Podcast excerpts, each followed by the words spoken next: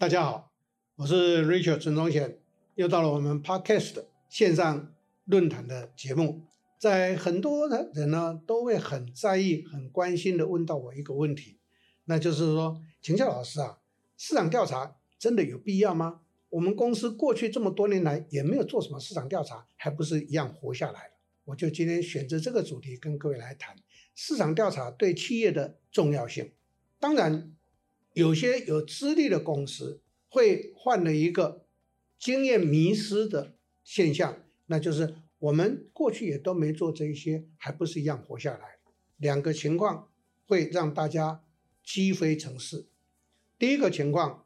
因为很有经验。我们做的已经是老品牌了，就觉得说继续这样做，那应该市场还会有。当然，我不可不会否认说这个是不对的。可是我要提醒大家，记住，影响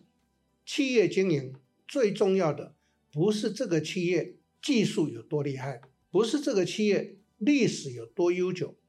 而是这个企业有没有跟上市场的脉动，这个是一个关键。我希望收听的朋友们。一定要理解我接下来要讲的这一段话，你们应该都感受到，进入到二十一世纪之后，这二十年，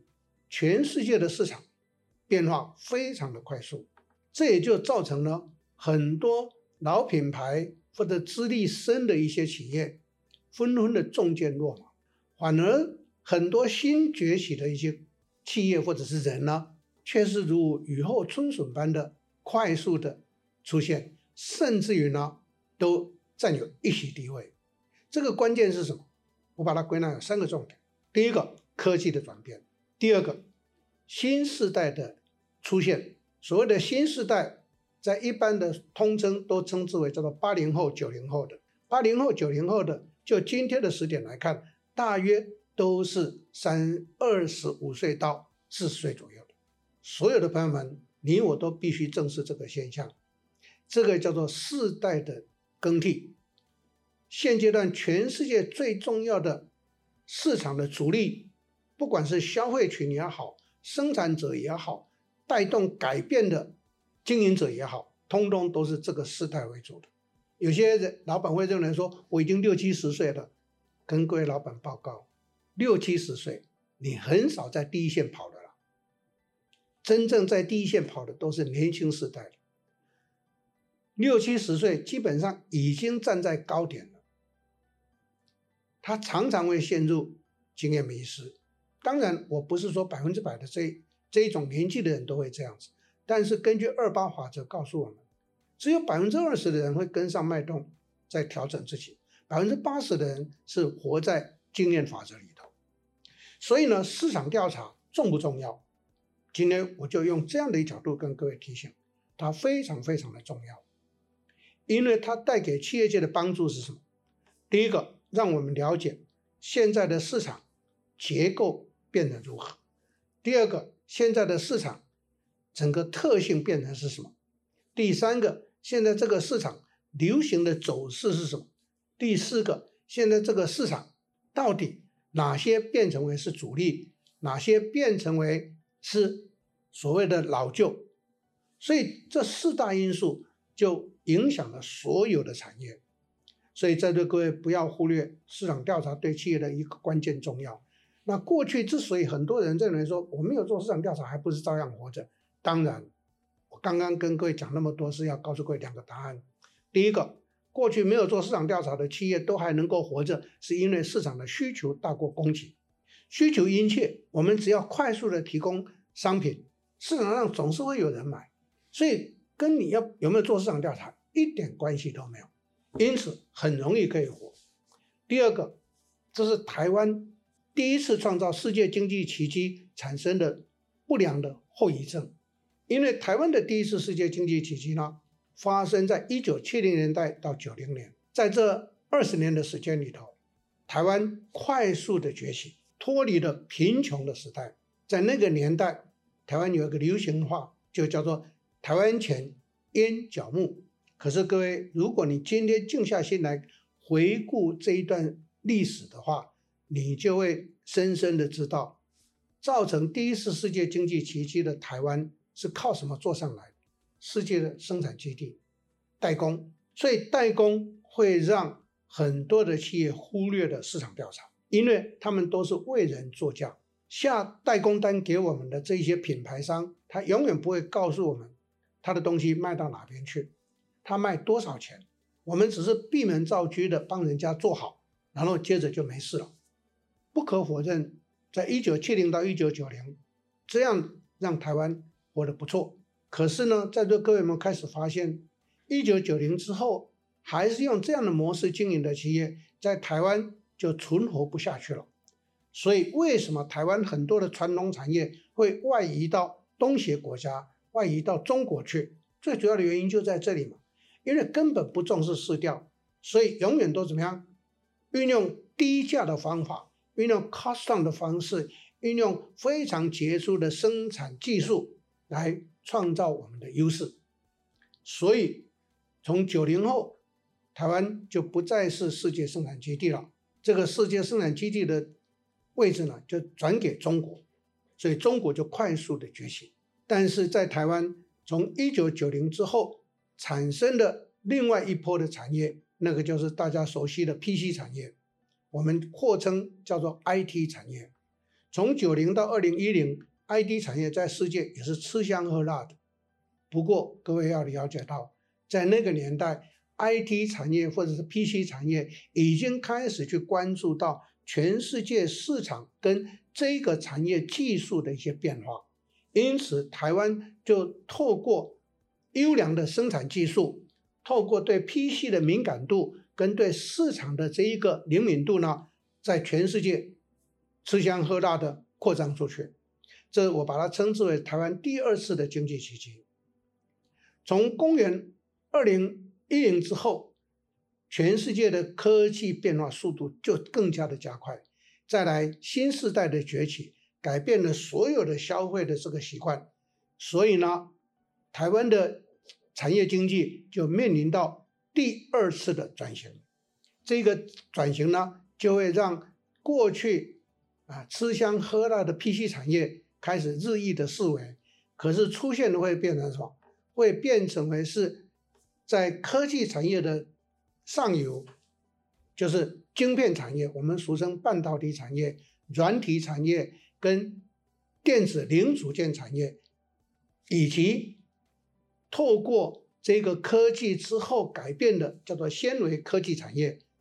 还有化工产业，这几大产业就变成为台湾在二零一零之后在全世界能够维持一个优势的一个关键。好，我刚刚细数的这些产业，在座各位，如果你清楚，如果你是这些产业的参与者的话，你就知道，在基本上市场里头呢，台湾是拥有优势的。所以在这种情形之下，在座各位们发现了一个有趣的情况：你靠着代工已经无法再生存的很好，你必须要开始去进入、去了解到底市场的变化是什么。所以在这个过程上头，我就会建议企业：第一，如何去应对这一种快速变化的时代？那我们的企业应该如何的去应用这一个状态，做好我们的市场调查、情资的收集，来让我们能够哎处于。比较优势的一些竞争的地位。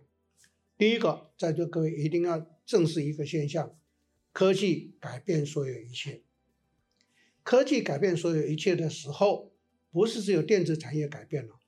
传统产业也改变了。那各位就可以看到，台湾有很多传统产业，因为没有跟上这一个科技带来的变革的脉动，就被淘汰掉。可是有跟着这个脉动上来的企业，却是在全世界还能够屹立不摇，创造优势。比如说，台湾现在被称之为几大护国神山，大家都以为护国神山只有台积电，错。台湾现在有四大护国神山，第一个是半导体的晶片，可是在座各位一定要了解，你要做晶片，你一定要有软体，所以联发科也被称为护国神山。第三个，你这个晶片做出来，还需要去做些什么？还需要去做封装。否则，晶片没有封装就没有什么价值。为什么台积电能够赢过三星，赢过这个 In Intel，甚至于呢，把中国的半导体晶片产业呢，遥遥的落在后头。最大关键，台湾的封装产业是全世界最优秀的，因为封装可以把多元的晶片整合在一起，产生最大价值的整合效益。这个是台湾创造出来的不可被取代的力量。各位，你要从科技的转变来看这件事情。第三个，科技的转变带来一些什么？刚刚我有提到纺织产业。台湾的纺织性产业不再是传统的那些布了，在现代科技的产业形态的过程上头，各位都很清楚知道，这些都是把传统产业呢更加进化的给应用，这个就是科技改变了所有的市场。第二个，刚刚我提到的，因为世代的交替，新时代上来之后，旧世代的习性快速转变，资讯的一个传递，我们俗称叫 ICT 产业的带动。所以呢，线上变成为云端，变成为是一个主流。线上云端改变了所有的一切。第三个改变，在座各位一定要了解，它带动市场的变化，那就是大家所熟悉的最近很流行的名词，叫做去全球化时代来临。什么叫做去全球化时代来临？很多的国家开始重新思考，远距离的国际贸易产销分立制到底对还是不对？最后的结论。印证说它是不对的，所以如何能够不被这一种封闭锁国的影响到，那就开始快速的出现了区域经济体的崛起。这个区域经济体的崛起呢，改变了产销整合的这个现象，所以我们俗称叫做产业链，就变成在小的区域或者地区几个国家整合在一起，立即的进行产销分工的方式。这个。跟市场的一个变化完全吻合，所以各位就了解到，市场调查对企业来讲重不重要？当然重要。可是如果你一直守在三四十年前那种老经验、老习惯或者老观念的话，你就没有办法去应对到这个新的时代的来临。第四个，我再举一个例子来讲，从公元一九九零年之后，网络开始盛行；公元两千年之后，我们俗称电商开始崛起。各位，我们发现到电商也产生了四次的变革。现在的电商已经是到了 omni-channel 的时代，就是线下整合的时代，OMO 的时代。在这个 OMO 的时代，就告诉我们，纯电商也不容易存活得很好。就好比说，过去纯街边店没落的原因是一样的，现在变成线上线下整合了。各位想一下，你技术多厉害？你们不懂这个市场的变化，没有去了解这种市场的情况的转变，你还是闭门造车的话，有一天门一打开，我们会发现我们是太平洋中的孤岛，还日益下沉。所以我今天用这样的一个方式跟各位举例说明，无非是要在座各位去正视一个现象：市场调查它不是一个观念，市场调查它不是一个什么多专业的东西。市场调查是所有企业都必须要去面对、必须要积极的去介入、必须要去重视的一个课题，因为市场调查才能够让我们去更加精准的掌握到市场的脉动，更加精准的掌握到到底我们的客户群发生一些什么样的一个状况，更加精准的掌握到到底通路发生一些什么样的一个变化。透过这样的一个理解，我们才能够去做好我们的精准决策。这样一来，对企业在经营过程上头才会带来正向的帮助。所以，精准决策它不是一个学理上的名词，它变成是你我每天都要去面对、都要去做的正确的一个动作。这个动作做对了，就是精准决策。这个动作做错了，你的精准决策一定无效，你就没有做到精准决策嘛，对不对？所以呢，在座各位，在这个时代，市场调查是不容许任何企业去忽略的。这是今天跟各位呢，就市场调查对企业到底重不重要这一个话题，跟大家做一些的分享，跟做一些的报告，希望能够唤起在座收听的朋友们，赶快加强市场调查。因为我们企业、我们公司的经营能不能翻转，能不能更上层楼，跟这个成正相关。今天就跟各位报告到这里，后头继续的再跟各位做一些的说明。希望能够带给大家更多更多的帮助。谢谢。